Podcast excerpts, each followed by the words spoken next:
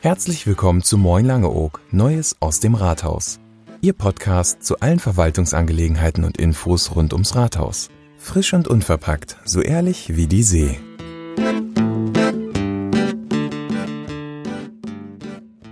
Liebe Langeogerinnen und liebe Langeoger. Der erste Monat des Jahres 2021 ist morgen zu Ende. Ein weiterer Monat im Lockdown, den wir, den Sie alle tapfer gemeistert haben. Ganz ehrlich, allmählich wäre etwas Normalität angebracht. Und noch immer verstehe ich nicht, warum es keine regionalen Entscheidungen seitens der Landespolitik gibt. Regionale Entscheidungen, die die tatsächlichen Infektionszahlen direkt vor Ort berücksichtigen. Nicht nur uns auf der Insel wäre damit geholfen. Dass zum Beispiel auch die Gastronomie sehr achtsam alle Regeln eingehalten hat, ist hinlänglich bewiesen. Mein Fazit, wir können vieles, dürfen aber leider nicht. Ein wunderbares Wetter begleitet uns heute. Klare Sicht, die Konturen sind gut zu erkennen und die Luft ist wunderbar. Diese klare Sicht wünschen wir uns wohl alle für die Zukunft Langeogs, gerade auch im Hinblick auf die Entwicklung des Kurzentrums. Viele von Ihnen haben darum gebeten, zeitnah informiert zu werden. Bis die Protokolle der Sitzungen veröffentlicht werden, vergeht in der Tat viel Zeit. Also komme ich gerne Ihrer Bitte nach. In den letzten beiden Ratssitzungen haben Sie, liebe Langeogerinnen und Langeoger, sehr deutlich Ihre Sorgen formuliert. Sorgen zum Beispiel über einen Antrag des Rates. Ohne das Einholen von Angeboten soll eine rechtliche und wirtschaftliche Prüfung aller Varianten an die Firma Ernst Young, konkret an einen auf der Insel namentlich bekannten Rechtsanwalt erfolgen. Das findet die Verwaltung bedenklich. Ein Bürger äußert seine Sorge vor dubiosen Geschäften. Andere haben Bedenken, ob die Vergabe an den von der Mehrheit des Rats gewünschten Anwalt eine wirklich neutrale Bewertung gewährleistet. Der Antrag der Mehrheitsgruppe wurde daraufhin während der Sitzung so geändert, dass nur die rechtliche Beratung frei vergeben werden soll. Dafür herzlichen Dank an die Mehrheitsgruppe im Rat, ebenso für die Nennung zwei weiterer Kanzleien. Einige Bürgerinnen und Bürger erkündigten sich nach der im Oktober angekündigten Variante zur Entwicklung unseres Kurzentrums. Nein, Fakten, wie die Variante nun genau aussieht, kennt die Verwaltung nicht. Ich bin mir aber sicher, der Rat legt uns allen bald etwas vor.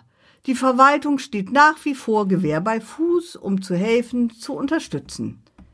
Die ganzen Einzelheiten können dem Protokoll entnommen werden. Das von der Sitzung am 14.01.2020 liegt online abrufbar auf der Gemeindeseite vor. Es wird viel davon gesprochen, dass Rat und Verwaltung gegeneinander arbeiten. Die Verwaltung kann gar nicht gegen den Rat arbeiten. Warum sollte sie dies auch tun? Der Rat entscheidet am Ende alles. So ist es gesetzlich festgelegt. Aber auch meine Kolleginnen und ich haben einen klar gesetzlich definierten Auftrag, all unser Wissen, unsere Kompetenz dem Rat zur Verfügung zu stellen. Und natürlich auch unsere Bedenken oder die der Kommunalaufsicht mitzuteilen.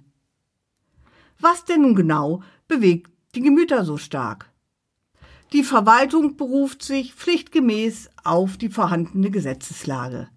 Die Gemeinde darf nicht als Bauherrin und Maklerin für Ferienimmobilien auftreten. Das ist nicht möglich. So ist es von der Kommunalaufsicht bestätigt. Diese Information haben wir dem Rat selbstverständlich mitgeteilt. Der Rat möchte dies erneut überprüft haben. Das ist auch sein gutes Recht. Das mag wie ein Gegeneinander wirken, es sind unterschiedliche Auslegungen der Paragraphen des niedersächsischen Kommunalverfassungsgesetzes nicht mehr und nicht weniger, aber in der Tat für Sie als Bürgerinnen und Bürger sehr irritierend, zumal auch Kosten produziert werden. Rat und Verwaltung dürfen unterschiedliche Meinungen haben. Das ist gelebte Demokratie. Mehr noch, es ist sogar gewollt.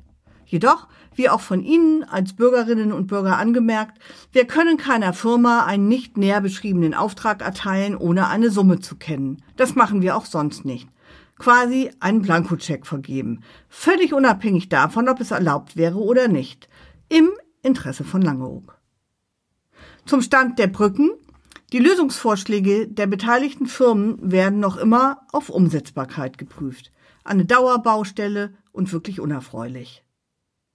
Liebe Langeogerinnen und Langeoger, kommen Sie gerne zu den vier Terminen mit meinen Kolleginnen und Kollegen im Februar, um sich informieren zu lassen. Vielleicht kommen auch diejenigen, die bisher keine Gelegenheit hatten, zu den Ratssitzungen zu kommen. Die Termine hängen aus, Anmeldungen bitte über Frau Heimes. Wir möchten Ihnen einfach faktenbasierte Informationen geben, quasi warum, wieso, weshalb, was hat der Landkreis uns vorgegeben, was hat der Landkreis geschrieben und, und, und. Einfach Informationen, die in den Ratssitzungen schon kommuniziert worden sind und dem Rat selbstverständlich alle vorliegen. Alle sollen die gleichen Informationen haben. Und es nützt ja nichts. Es ist fünf vor zwölf und die Geduld des Landes Niedersachsen ist erschöpft. Wir haben das Zepter nicht mehr selbst in der Hand. Packen wir es an, tun wir das, was die Stunde gebietet. Bleiben Sie gesund, Ihre Heike Horn.